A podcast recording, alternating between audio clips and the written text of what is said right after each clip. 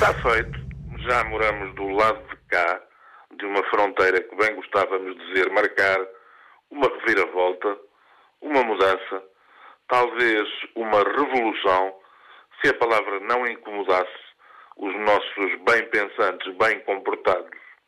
Nada de mais confrangedor do que começar já a perceber que, depois das passas, nada realmente se passou de diferente e que o espumante bebido em jubilosa esperança serviu apenas para confirmar a espuma suja e descolorida destes dias que vivemos.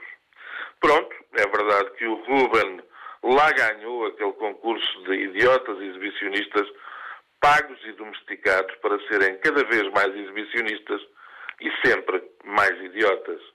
Deve ter-se distinguido por ter levado a namorada para a casa da vergonha, sujeitando-a à mesma tortura e aos mesmos desrespeitos que chamou a si. Caso para dizer, não se estragam duas casas. É certo também que o Sporting já começou o seu período de saldos, ainda na expectativa de evitar a liquidação total. É agora um facto que as candidaturas às eleições autárquicas vão desatar a lançar mais intriga, mais punhalada entre os chamados partidos do poder. Basta olhar para Sintra, onde os locais queriam um veterano para a Câmara, mas os centrais impuseram outro, talvez muito familiarizado com a vila por causa de queijadas e travesseiros.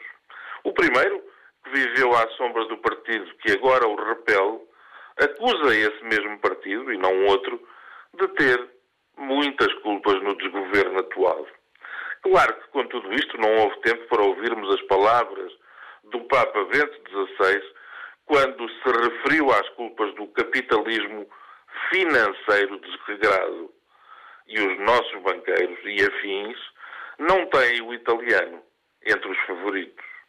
Claro que nos limitamos a passar os olhos pela quase morte de uma mãe e dois filhos bebês que ficaram a um passo de mergulhar de uma das pontes do Porto para o Rio Douro. Mas violência doméstica é indigesto e ainda mais para começar o ano, não vos parece? Até porque, mais uma vez, como quase sempre, estamos ocupadíssimos a tentar desvendar o alcance político e o sacrifício pessoal do Sr. Presidente da República, que, mesmo desconfiado da legalidade de um diploma, ou parte dele, optou por não se transformar numa força de bloqueio. Quer dizer, tem fundadas dúvidas mas para não paralisar a coisa, afundou as dúvidas na mesma taça cuja água utilizou para lavar daí as mãos. Pôncio Pilatos está vivo e recomenda-se. Triste, realmente triste, é a circunstância do jackpot do Euro Milhões ter ido parar em apenas três parcelas ao estrangeiro.